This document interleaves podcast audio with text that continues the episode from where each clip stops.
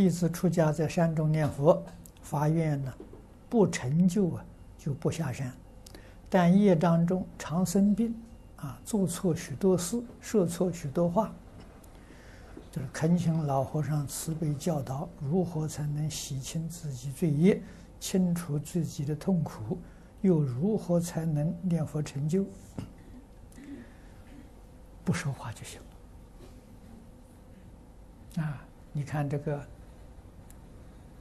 我们深圳，啊，这个黄居士念佛往生，啊，三年不说话，他写了一篇文字，止语的利益，啊，诸位看看就晓得，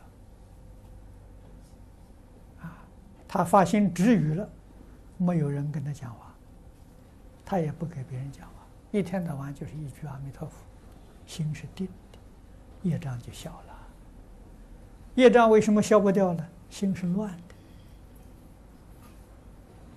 的，啊，妄念、杂念太多，啊，这个就没法子。所以止语是很好的一个对治方法。哎，不说话，自然既然在这个山里面修行嘛。就用这个止语的方法好。